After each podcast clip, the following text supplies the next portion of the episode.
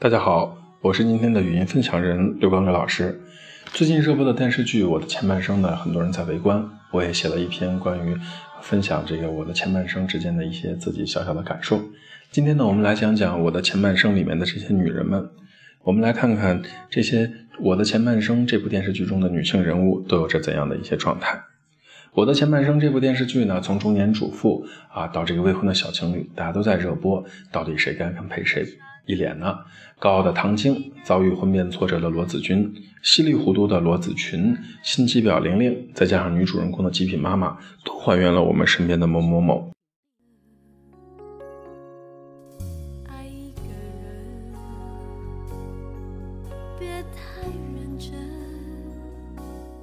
以往印象里的适婚女性呢，经历这样的事情，都是要上演手撕小三或者华丽转身逆袭的故事，再不然就是大骂前夫的戏码。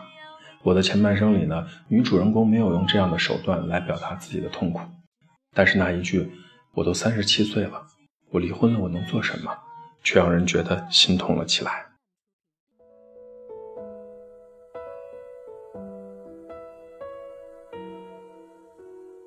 看到女主人大哭时说：“你以为当家庭主妇很容易吗？我为了家庭，为了孩子也付出了很多。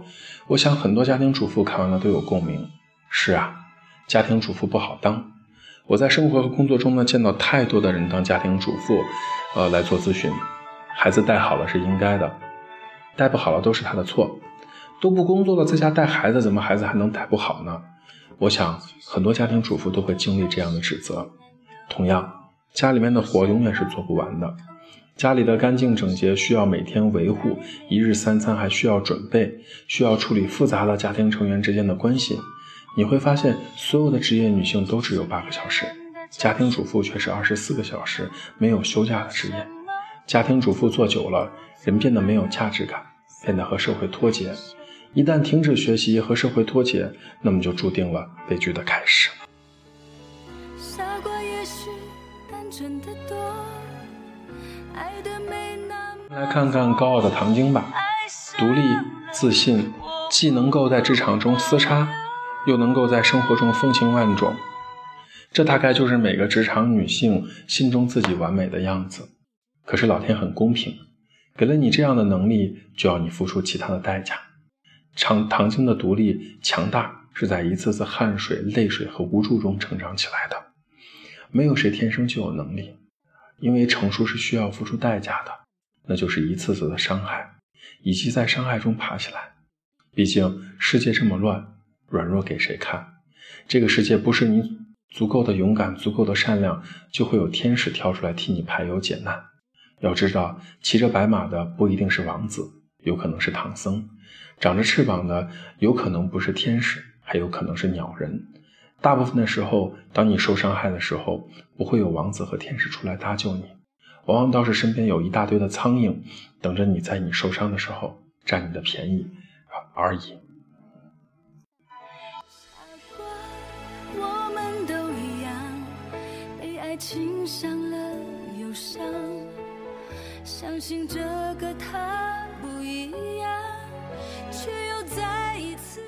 我们欣赏唐青，可也看到他背后的辛酸，小心翼翼的防备，风声鹤唳的警惕。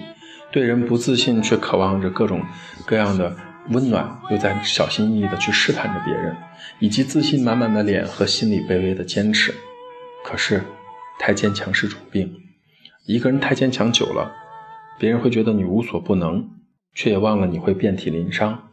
当你看到罗子君妈妈找到唐晶，希望唐晶成全罗子君跟贺涵的时候，理由是：我的女儿不像你一样这么有能力，这么有本事，我就只想呵呵。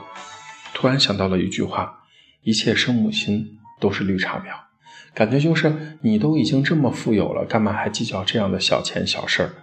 唐晶的那句“我有能力也不是天生的”，你就能看到唐晶内心的愤怒有多么的激烈。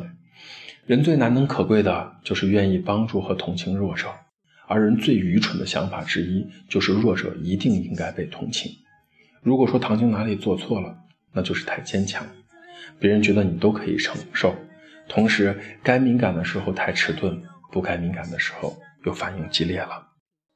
往伤口里戳，那么折磨，为了什么有人开玩笑的说，这部戏呢演的就是防火防盗防闺蜜的故事。当然，这毕竟是故事。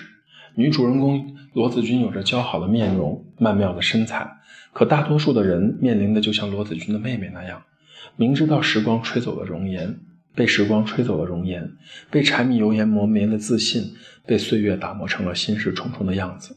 虽然明知道婚姻不幸，却没有办法摆出困境，因为不幸的婚姻带来的痛苦是可知的，而离婚之后未知的恐惧却是不含想象的。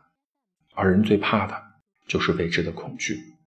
罗子群，一个所有女性看都觉得悲哀的角色，没有能力，没有姐姐漂亮，老公还是个窝囊废，就这样没有办法下离婚的决定，理由是白光离开我会死的。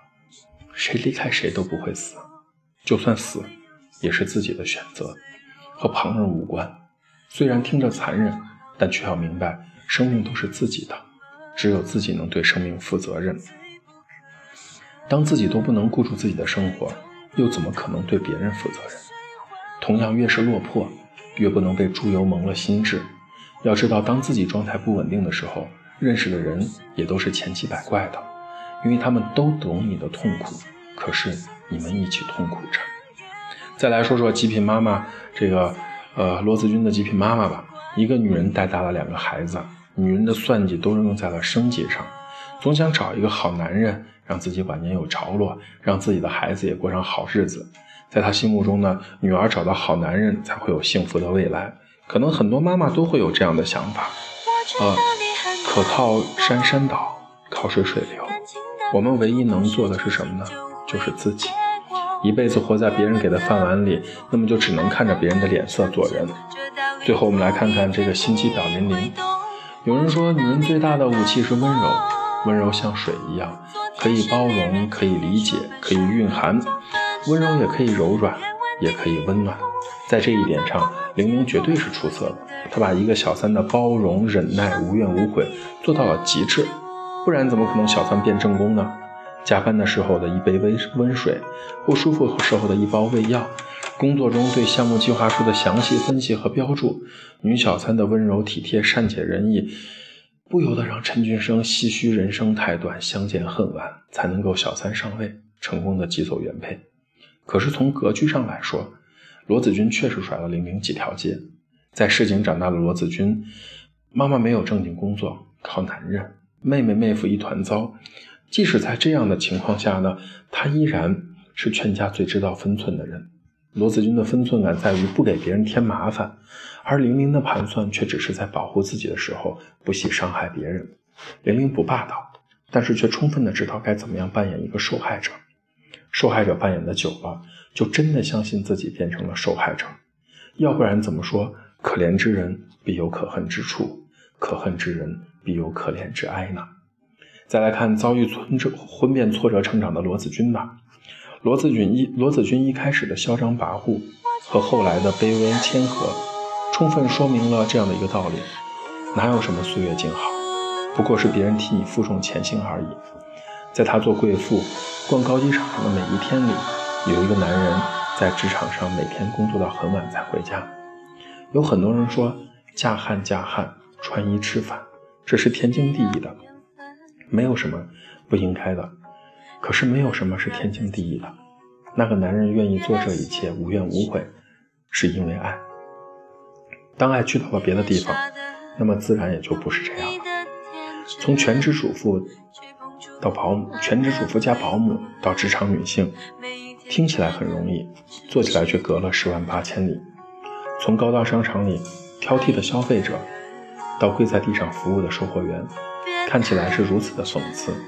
罗子君却不得不面对现实进行妥协。人长大了，脸上的角质层要学会变厚，这样有利于成长。有些事经历了才知道自己可以，经受了才知道别人的不容易。一个没有自己有品位、没有自己漂亮的女人，甚至从来都不会被当做潜在情敌的女人，却实实在在地夺走了自己的丈夫。很多女人都想不通。可是宠爱是相互的，无论对于男人还是对于女人，你所仰仗的，有时不过是对方的宠爱而已。可对方爱你的时候，你是一切；对方不爱你的时候，你是你。罗子君的故事告诉很多女性，夫妻之间要势势均力敌，谁也没有办法背负谁前行。人生只能是一场牵着手的旅行。有人说这是电视剧，在现实中不是这样的。罗子君最大的优势在于有朋友帮忙，无条件的力挺，而现实中大部分的人都不会有这样的朋友。那么，去学会交朋友，不要让自己活在人际交往的孤岛里，不要人到用时方恨少，让自己陷入到孤立无援的境地当中。要明白，即使朋友的帮忙也是有限的，重要的还是苦要自己吃，路要自己走。只有自己才是自己的救赎，而且不要停止学习，否则书到用时方恨少，哭起来都没有眼泪了。这就是今天的语音分享，希望大家喜欢。不管你在哪里，世界和我陪伴着你。那么今天的语音分享到这里就结束了。在未来的日子里，我们还一如既往的希望提供更多有趣的、温暖的心理学的知识和互动分享给大家。这里是硕博心理，我是刘刚宇老师，请记得。不管你在哪里，世界和我陪伴着你。再见。